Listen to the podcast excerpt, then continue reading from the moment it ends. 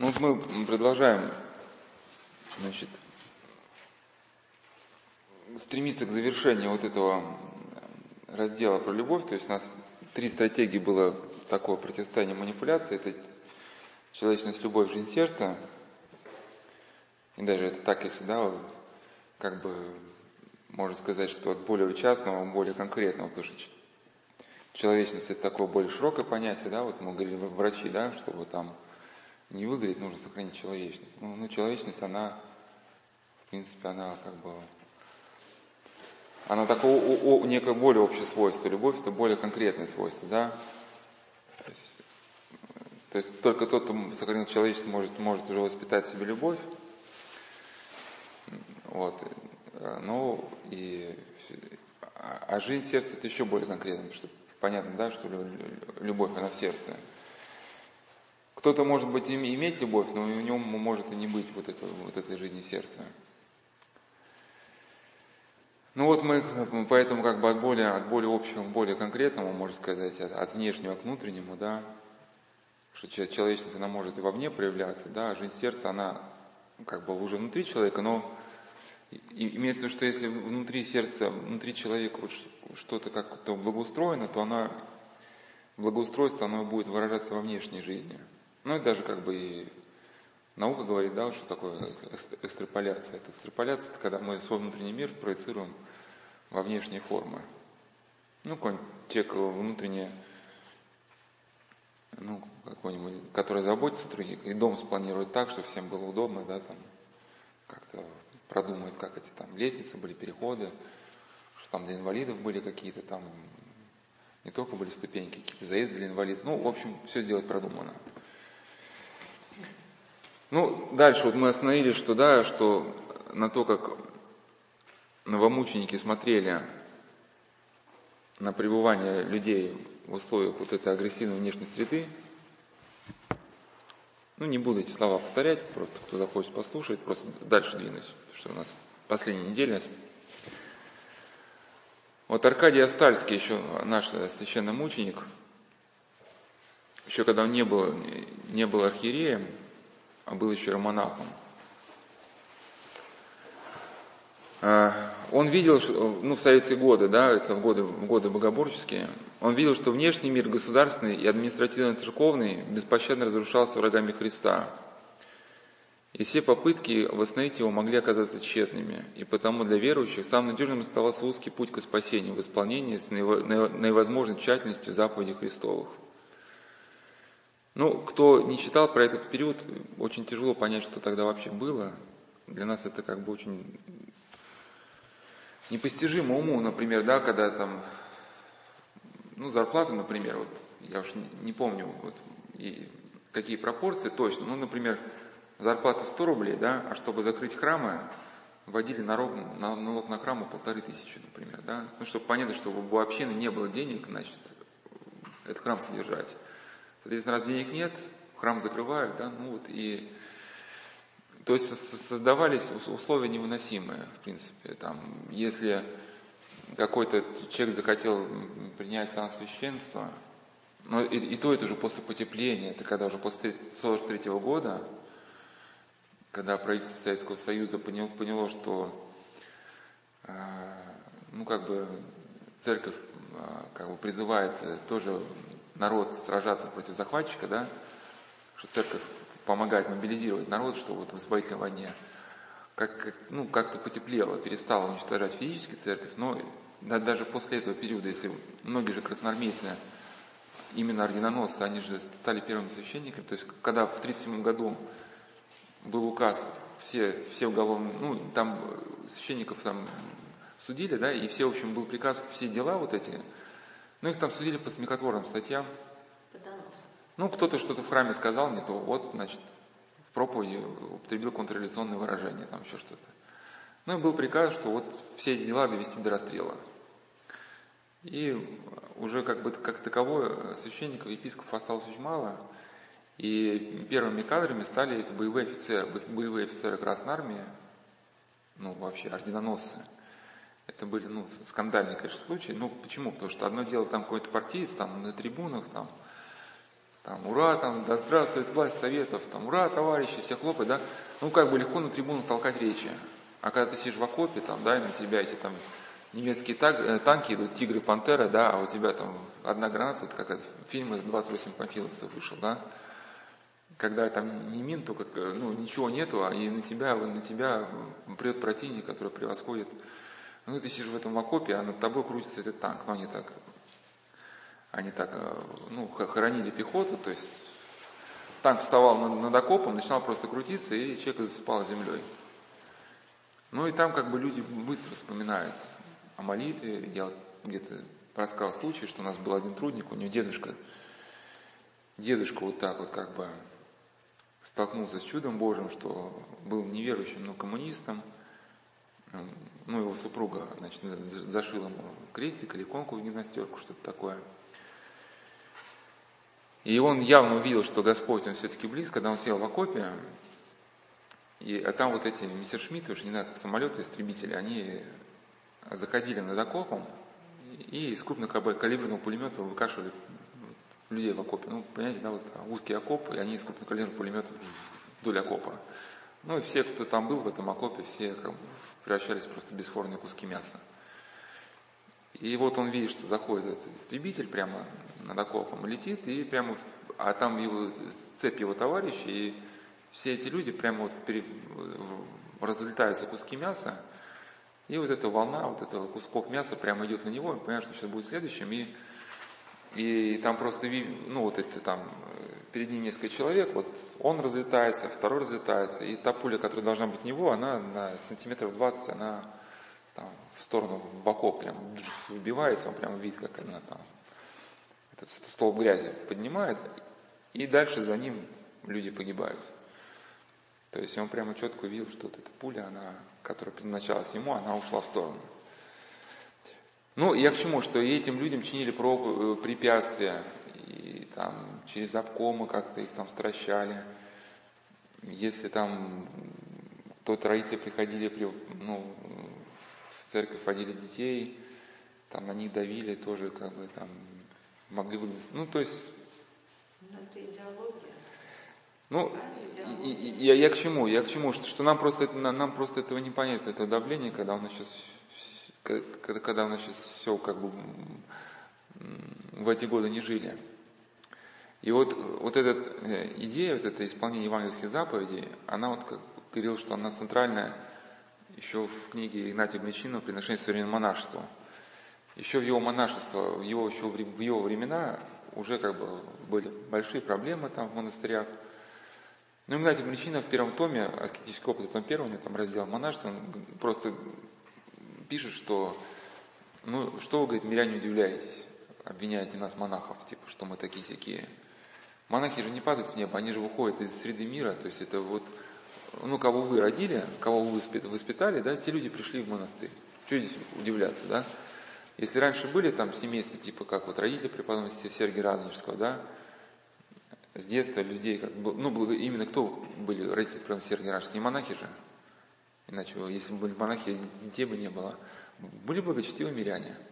И вот с детства ребенка воспитывали людей к Богу, да, в нравственность какой-то. И вот, и вот этот ребенок, значит, по-моему, Сергий, он захотел достичь более духовного совершенства, пошел в монастырь. Игнатий Млечный говорит, а еще в его время, говорит, а кто сейчас в монастырь идет?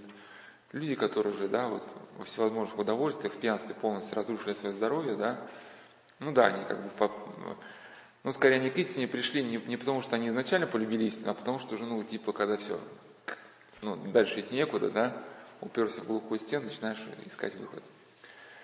И он говорит, что несмотря на всевозможные недостатки, все равно, ну, говорит, не уходите из монастыря, монахи, потому что в чем вывод, что евангельские заповеди можно исполнять в любой обстановке на любом месте, да, при любых обстоятельствах.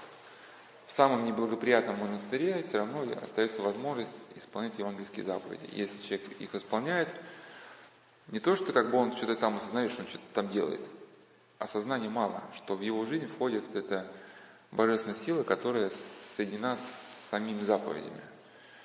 Да, и как Серафим Саровский говорил, да, что любое ну, доброе дело делаем во имя Христа, ну, приобщать человека к благодати Божией. Но вот во имя Христа это и есть заповеди. Значит, э, вот, э, вот этот, э, здесь бы я, по идее, должен был рассказать про израильские монахи Павла, Павла Гулынина, но я его историю на самый конец перенесу. Его просто житие, на него часто ссылаюсь, ну, не причина пока к святых, что в его же жизнеописании было показано, что насколько трудно говорить о каких-то человеческих технологиях стратегиях выживания различных психотерапевтических. Просто он оказался в лагерях на Колыме, в лагерях уничтожения, где человека целенаправленно уничтожали. Где у человека на морозе, в условиях голода, там, ну, жил при нечеловеческих условиях, когда вся система была нацелена на то, чтобы через несколько месяцев человек просто умер. Понятно, там пытаться с помощью каких-то гештальтов, там еще чего-то. Ну, и именно вот на его жизнеописании было видно, что вот в нем родилась жизнь сердца. То, что впоследствии э, описал, ну то есть не впоследствии, примерно одина, в одно и то же время было описано, но для Виктора Франкла был опыт новый, у нас это опыт церкви уже давно был, что внешнему давлению человек противоставляет вот, силу своего духа. Ну это просто сейчас вам рассказал, и сейчас пойду дальше. Значит, Свидетелем Филохий Скворцов, епископ Красноярский,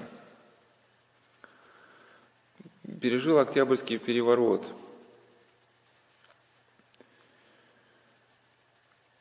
А, ему было ясно, что в условиях вот этого богоборческого строя всякая ученая мессерская деятельность будет прекращена. Подчеркиваю, оставался личный подвиг и молитва о себе и народе. Исаак Сирин пишет, ну это древний святой, но о личном подвиге, да?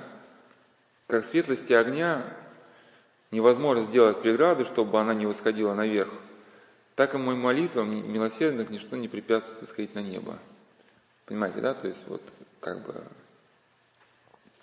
если в человеке родилась молитва, э, ничто не может по этому процессу воспрепятствовать. Как Серафим Саровский говорил, да, значит, что вот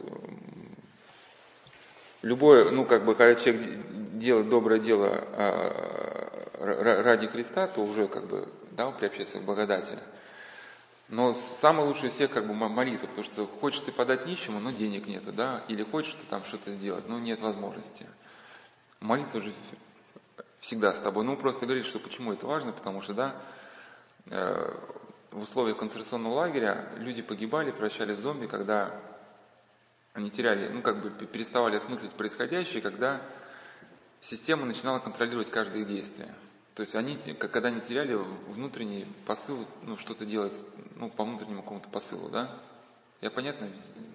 Да, а, а молитва это и есть вот некий внутренний источник движения человека. Э, Виктор Франкл писал на эту тему про духовную свободу. А, значит, Достоевский как-то сказал, я боюсь только одного, оказаться недостойных моих мучений. Эти слова вспоминаешь, думая о тех мучениках, чье поведение в лагере, чье страдание, самая смерть, стали свидетельствовать о возможности до конца сохранить последнюю, внутреннюю свободу. Эти люди явились свидетельством того, что в страдании заключен подвиг, внутренняя сила.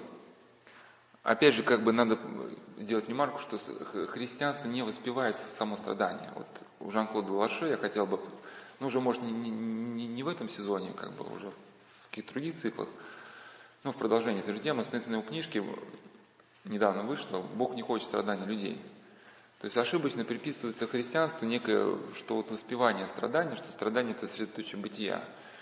Просто речь идет о том, что при правильном отношении к страданию, страдание может ну, способствовать развитию духовной жизни. Да? То, то, то, то, то есть преодоление страданий через осознание. Но, но, но, но не само по себе, вот, да? Да, значит, духовная, духовная свобода человека, которую нельзя отнять у него до последнего вздоха, дает ему возможность до последнего вздоха наполнять свою жизнь смыслом. Ведь смысл имеет не только деятельная жизнь, дающая человеку возможность реализации ценности творчества, это я подчеркиваю, не только деятельная жизнь, и не только жизнь полная переживаний – жизнь, дающая возможность реализовать все переживания прекрасно. Вот к, к теме красоте, да, он просто говорит, что с точки зрения христианства творится не только художник и там поэт, но и наша жизнь должна быть творчеством. Значит, э, имеет смысл же не только способна реализовать себя в наслаждении искусством или природой, сохранять свой смысл жизнь, как это было в концлагере, которое, казалось бы, ну я что-то там меняю в тексте, казалось бы, не оставляет шанса для реализации ценностей в творчестве или переживании. Остается последняя возможность наполнить жизнь смыслом, занять позицию по отношению к этой форме крайне пренебрежительного ограничения у бытия. Вот мы, значит, э, дальше будем говорить вот, э, вот, вот на эту тему. Созидательная жизнь для такого человека, как жизнь чувства, для него давно закрыта, но этим еще не все исчерпано. То есть эти люди были лишены возможности писать, читать, там, творить, а, общаться, да. Они были изолированы, ну, друг от, ну, как, как изолированы, в каком смысле, да, изолированы. Для большинства заключенным главным был вопрос, переживу я лагерь или нет – если нет, то и все страдания не имеют смысла. Меня же неотступно преследовало другое. Имеет ли смысл само это страдание? Это смерть, постоянно витающая над нами. Но вот речь идет о том, что должна зародиться как-то в человеке внутренняя жизнь, да, которая бы теплилась в нем, несмотря ни на какие вот внешние неблагоприятные условия. Если этой жизни не будет внутренней, конечно, человек будет искать этого какой-то драйва, как мы на прошлой беседе говорили, что ум наш имеет свойство такое, что никогда не останавливается. Вот, соответственно, Игнатий Мричин написал, что так ум не может остановиться, надо, деятель, деятельность, в котором бы непрестанно развивался. Ну, это заповеди Божии, да? Вот. А, если у человека нет внутренней жизни, да, как мы ищут драйва экстрима там, да, но, например, у человека нет жизни и, и этого, он э, ищет какого драйва, приходит домой, что-то там, на душе как-то не так. Открывает холодильник так-так, что-то может поесть, там, да, что-нибудь пожевать, ну и что, включать телевизор, да. Ну и вот это сериал, пивко выпить. Трудно быть наедине с самим собой, потому что внутри вот эта неустроенность, мертвость. Но если вот э, пробуждается внутренняя жизнь человека, то вот все кардинально меняется. На самом деле, вот что такое внутренняя жизнь, это объяснить очень тяжело. Потому что если не говорю, что у меня есть, я говорю про то, что тяжело объяснить. Когда человек начинаешь объяснить, он говорит, наверное, это, нет, не это. А может быть это, нет, не это. Ну, смысл, что ты сможешь понять только, когда, он в тебе родится. Вот, и как аналогию, просто могу привести, вот там у, фильм «Умница» у ум, фильм называется «Умница» Уилл Хантинг ну, не догматизирую этот фильм, а где-то там в цикле бесед про призвание ссылался на этот фильм, что там был один мальчик гений, и, и как бы он, он сам не знал, что хочет о жизни, и ну, хотя он мог строиться на очень высокооплачиваемой работе, везде его ждали, там, и в разведке, там, и в каких-то там, и, и о нем очень имел попечение лауреат Нобелевской премии, потому что он был гениальный математик, этот мальчик. И он, значит, так мальчик был, ну, вообще хулиган, он попросил своего друга психиатра, ну, говорит, ну, поговори с ним, чтобы он хоть стал там работать на благо общества. А психиатру была другая позиция, говорит, зачем мы портим парня? Он должен ну, найти свой путь жизни. И он все встречи с, с этим э, Уиллом устроил по принципу, ну, ну, что бы ты хотел, вот, вот, к чему у тебя сама лежит душа? Вот, ну, как у нас Шварца Германа, опять же, не догматизирует действия психиатра, но у вас Германа тоже такой подход, что вот чтобы человек как осознал какую-то свою внутреннюю потребность, да, чтобы не из-под палки как бы все это было. И, а ум, этот, на протяжении фильма этот Уилл все не, не может понять, о чем ему говорят. То есть, и в конце он приходит к этому психиатру и говорит, вот я устроился на работу. Он говорит, ты действительно того, чего ты хочешь, чем, чем бы ты хотел заниматься? говорит, да, наверное, это, это хотел, это то, то, чем я хотел заниматься бы. И они что-то еще там говорят, говорят, говорят. Он говорит, а, а чем бы ты еще хотел заниматься? Он говорит, а тот опять умница не понимает, чего он спрашивает. Ну, он говорит, наверное, хотел быть пастушком. Говорит, знаешь что, вали-ка ты отсюда. И выталкивает из кабинета, а этот психиатр был его другом, ну, говорит, а почему ты меня, почему ты не хочешь меня послушать, как это некоторые люди, да, вот духовник что-то говорит, вы меня не понимаете. У меня там трагедия души, вы меня не понимаете. Говорит, все, иди отсюда, иди. Я, говорит, тебе задал один простой вопрос, а ты мне тут э, сыпешь цитатами на меня. Ну, там все ему с книжек, там умные слова, говорит, иди, иди, все, я тебя не хочу видеть больше. Ну, так и духовники некоторые, да, все, иди, иди отсюда. И как бы он его прогнал, и он, и он в этом положении, что его прогнали. Ну, и он получается, как бы, опять же, там просто в этом фильме типичная американская вот эта идея, что там не входить в ближний контакт, э, прям как в концлагерях, да, не, не, не входить в какие-то эмоциональные связи, чтобы тебе не стало больно. Вот это эгоистическое дрожание э, при мысли о каких-то близких общениях, что вот он человек мне делает больно, а поэтому со всеми боюсь общаться. Ну, не догматизи... Сейчас даже не размышляем, но это просто очень популярная идея, хотя она, конечно, неправильная. Это такой некий эго- эгоизм. И, исходя из этого, там Уилл просто построил с своей девушкой. Но опять же, сейчас даже не разбираем момент, что они там были не в браке, все такое прочее. Сейчас все это опускаем. Ну, что просто он осознал, что он причинил э, э, человеку боль, которую, в принципе, его любил, да, ну, и что вот тебя любит человек, да, может быть, даже семью получится создать. Конечно, неправильно, что там были отношения там, до брака, ну и так далее. Но вот он понял, что вот он все эти отношения разрушил, ну, ради какой-то вот своей ложной концепции, что ему, может быть, потенциально в будущем станет больно, да. Но он приходит как к здравому выводу, он просто берет и едет за этой девушкой в другой город, как, ну, когда она уехала. И он хочет, а, и главное, когда он это понял, он прямо снил, что вот оно, вот, я наконец-таки понял, что я должен делать. Но именно это, именно вот это, как ты говоришь, да, вот решение сердца. И, и он э, хочет на радостях поделиться психиатру этому. А до этого, хоть он был гением, он был отчасти манипулируемым. То есть он, у него своего мнения-то не имел. Как психиатр ему об этом не раз, ну, как бы говорил, что ты не имеешь своего мнения. Ты мне не интересен как человек. Ну да, ты гений, ты, там, я тебя что-нибудь спрошу, ты мне там процитируешь книги какие-то, да. Говорит, ты гений был, никто с ним не спорит, но ты не, не жить, ты не жил, ты можешь только цитировать. Я говорит, в контексте, мы, когда размышляли про психотерапию, говорил, что многие авторы, да, они как бы, ну, они сами, ну, как бы их опыт, это просто цитация какая-то. И он заходит к психиатру, хочет ему позвониться в квартиру, наконец, наконец до меня дошло, что мне хотели сказать. Ну, то он ничего не говорит, он просто опускает какую-то записку, что типа я, до меня дошло. Ну вот я, я к чему, что вот когда внутренняя жизнь вот, э, родится, вот, человек, наверное, поймет, что, наверное, вот это оно есть. Но пока он не родился, очень сложно объяснить. В летних беседах, там, с 37 я говорил про этот Овидия, языческий автор, он говорит, что его, его идея была, что когда тебя, ты потерял себя, рассеялся вовне, да, то чтобы собраться, тебе нужно войти в цитадель. Цитадель – это укрепленная, укрепленная крепость да, в местности.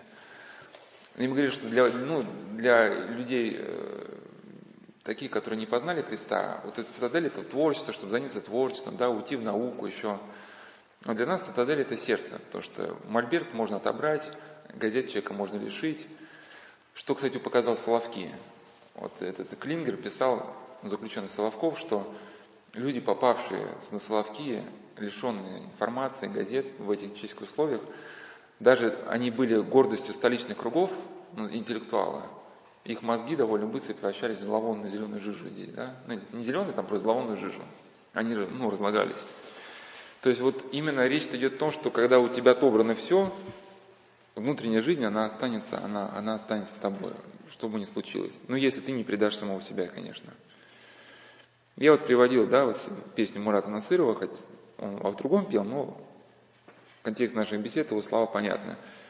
«Э, э, в сердце ты всегда со мной, ты всегда со мной. И вот это та способность к самореализации, ну, если не забудь, что мы еще летом начали это. Это певец, который покончил с собой? Вот это? Неизвестно, покончил, мы не будем утверждать. Неизвестно, покончил, не покончил, упал, упал, упал. Есть версия, что он фотографировал, что-то упал, а может помогли упасть, мы же не знаем. Мы не знаем, Маяковский повесился, или, либо ему помогли повеситься. Не знаем, повесился или Есенин, или Есенину помогли повеситься. Такие тоже ходят разговоры, да. И вообще самоубийство... А? Ну да, я, я, я, я, я, я просто, я просто, мне, мне, мне один священник просто рассказал, который у него был приход за городом, и недалеко было это поселение заключенных, то ли там, ну, им, не знаю, почему они там жили, то ли они просто там собрались, то ли у них это по приговору суда, они не должны были жить в городе, но им дали какое-то послабление. И вот, а в первый раз там был человек, они его просто избили. Ну, у него лица на нем не было. А второй сообщили, что он повесился. Ну, повесился. И матушка все переживала, что когда там что-то они ехали на машине, этот один их предводитель, главарь, это, значит, попросил их довести. Она боялась, что он батюшку убьет там в машине. Батюшка такой сердобольный, она сзади села, говорит, вот только что-нибудь сейчас сделай. Говорит, я взял топор, говорит, только что-нибудь сейчас выкини, я тебя тут же как бы. Ну, а там, ну, такой урка матерый. И когда он сообщил, что товарищ их повесился, и а, отпевать нельзя, ну, повешен, да? И он так очень проникновенно, глядя в глаза священнику, ну, не глядя в глаза, как очень многозначительно говорит, вот видишь, видишь, как батюшка-то бывает. Ну, типа, все, ну, и все повторял не раз, вот как оно бывает-то. Ну, такие были намеки, прозрачно, что ведь и с тобой ведь может э, такая же история произойти. Ну и по версии матушки, уж она не знает, я уж не знаю, права она не права, но по версии матушки, что это вот некая такая, уж не знаю, какие там кодексы у заключенных, но что, ну, по их понятиям, вот, вот так, да, типа, повесить человека, чтобы его нельзя было потом отпеть. Вот такой вот, как бы, да, значит, вот, на, на тебе вот так вот. Поэтому сложный этот момент. Поэтому мы его даже не будем исследовать.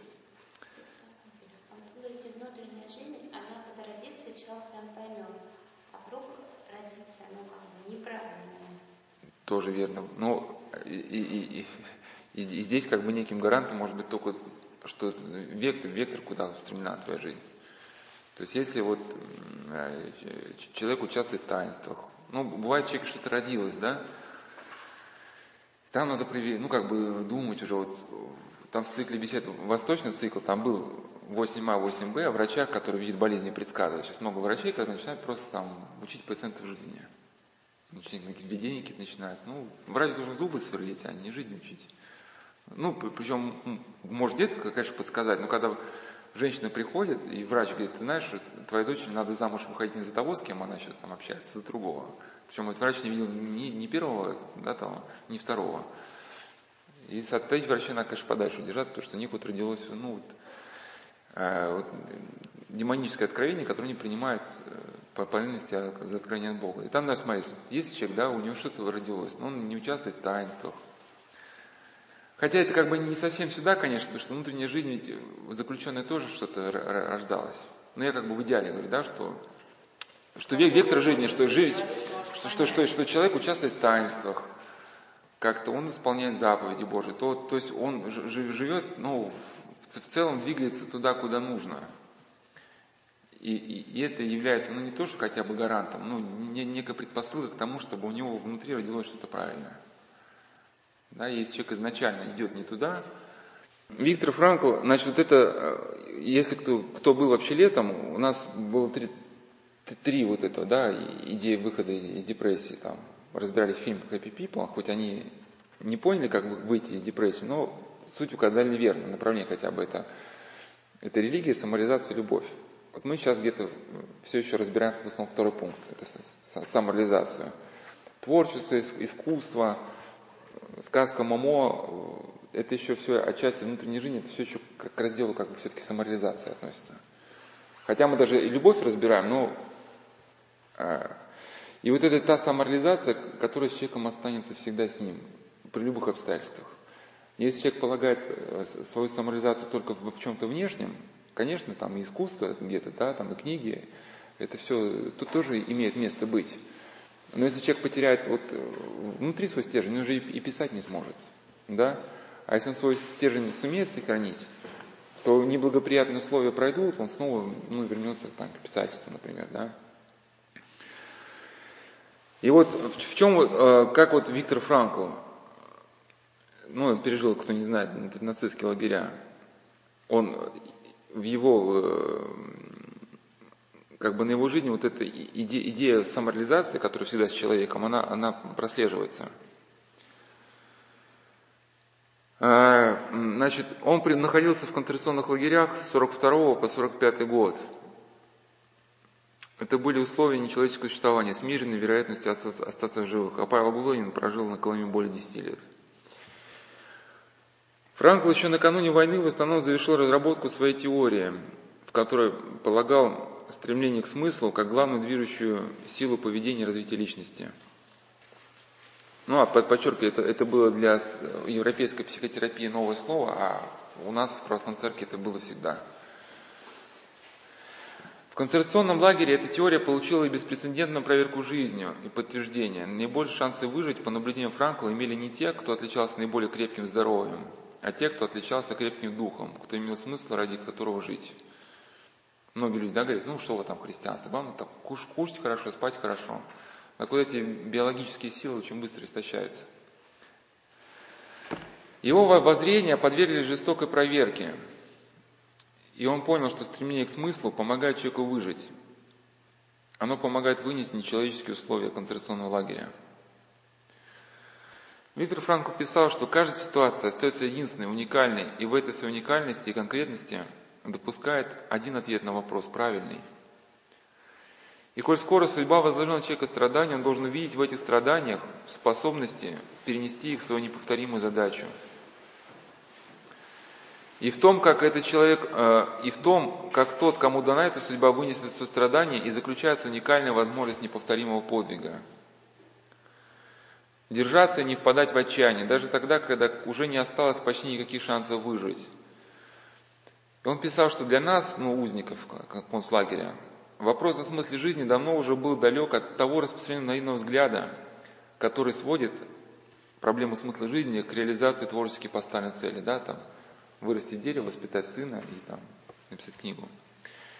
Нет, речь шла о жизни в ее цельности, включавшей в себя также и смерть, а под смыслом понимали не только смысл жизни, но и смысл страдания и умирания. За этот смысл мы боролись. Еще раз подчеркиваю, если этот смысл только человеческий, его можно вытравить. Вот как вот Джордж Орвелл написал да, в книге 984, его главный герой Уинстон, он в принципе то, что пишет Виктор Франкл, Уинстон осознавал что даже в застенках во время пыток у него остается вот эта возможность реализовать свой смысл. Но он, правда, был не смысл не христианский, он видел смысл в ненависти к захватчикам, что перед расстрелом я сумею хотя бы в лицо выпустить им свою ненависть. И в этом проявлю себя как, как личность. А вот этот Брайан, как бы член партии, который, который занимался перевоспитанием Уинстона, он говорит, что Уинстон, мы это, ну, типа, понять, мы это знаем, что вы так думаете. И поэтому, прежде чем вас расстрелять, мы вас перекуем под себя, мы изменим вас и сделаем так, что вы полюбите нас, и только потом вас убьем.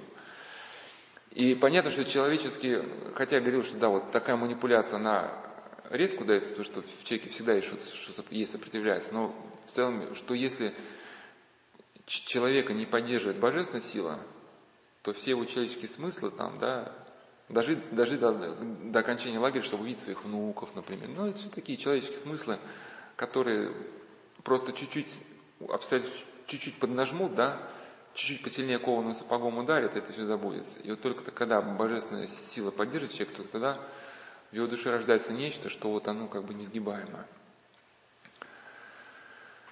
После того, как он пишет, нам открылся смысл страданий, мы перестали преуменьшать и приукрашать их.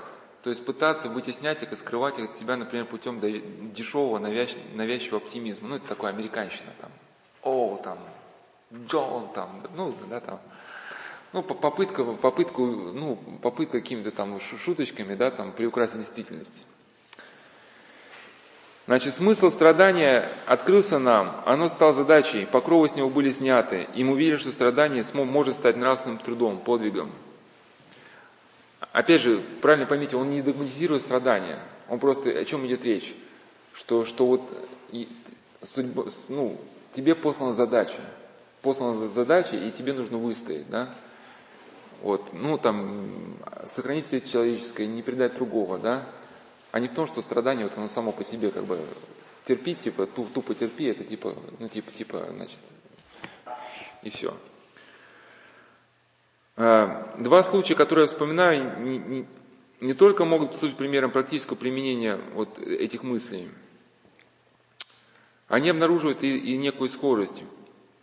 Речь идет о двух мужчинах, которые в своих разговорах выражали намерение покончить с собой. Они объяс... оба объясняли свое положение вполне типично, не больше нечего ждать от жизни. И все-таки удалось каждому доказать, что жизнь ждет от него самого что-то важное, а, что, жизнь, что жизнь что жизнь что-то ждет от него самого, что-то важное ждет его в будущем. И действительно оказалось, что одного в чужбине ждал его ребенок, другого не ждал никто персонально, но его ждало дело. Он был ученым, готовил и издавал серию книг, она осталась недоконченной. Сделать эту работу вместо него никто не мог бы другой. Он был в ней незаменим, как и отец для своего ребенка. Но это нечто похожее. Там был случай, что там матушка, не помню, как ее звали, в Единоядский еще монастырь недалеко от Петербурга.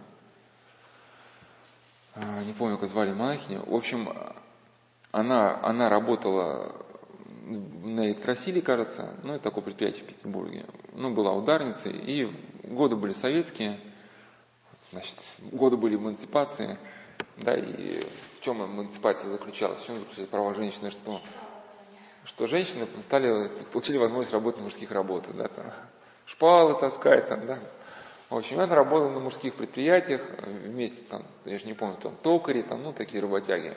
И причем там была ударница, смену ну, как-то жила, вот жизнь была нерелигиозная, и вдруг она смертельно заболевает, и вот что-то ей открывается на пороге смерти. Она получает первую группу инвалидности и уезжает в этот Единоядский монастырь, он был полностью разрушен, ну, вообще труба. Ни коммуникации, ничего. Всех монахов, монахи были расстреляны в годы репрессий. И там была нищета, но вообще жуткая, причем она инвалид первой группы стала его восстанавливать в одиночку. Ну, поначалу в одиночку. И когда условия были невыносимы, уже все, она думает, все, надо уходить. И, и в тот день, когда она собралась уходить, вот ей, ну, явились вот эти расстрелянные, ну, хоть не причастны к лику святых, да, но вот, вот эти насильники, говорит, если ты уйдешь отсюда сейчас, этот монастырь уже никогда больше не восстановится. Но она принимает решение остаться, но потом сестры стали подтягиваться, сейчас уже стал все более и более, как бы монастырь все более благоустраиваться. Опять же говорю, мы мысли Виктора Франкла не документируем, мы просто будем развивать дальше. Потому что, понятно, он пишет слишком о человеческом. Значит, эм, уникальность, присущая каждому человеку, определяет и смысл каждой отдельной жизни. Неповторим человек, неповторимый то, чем он может и должен стать в своем труде, в творчестве, любви. Осознание такой незаменимости формирует чувство ответственности за собственную жизнь, за то, чтобы прожить ее жизнь до конца – высветить ее во всей полноте. Человек, осознавший свою ответственность перед другим человеком или перед делом, именно на него возложенным, никогда не откажется от жизни. Он знает, зачем существует, и потому он найдет в себе силы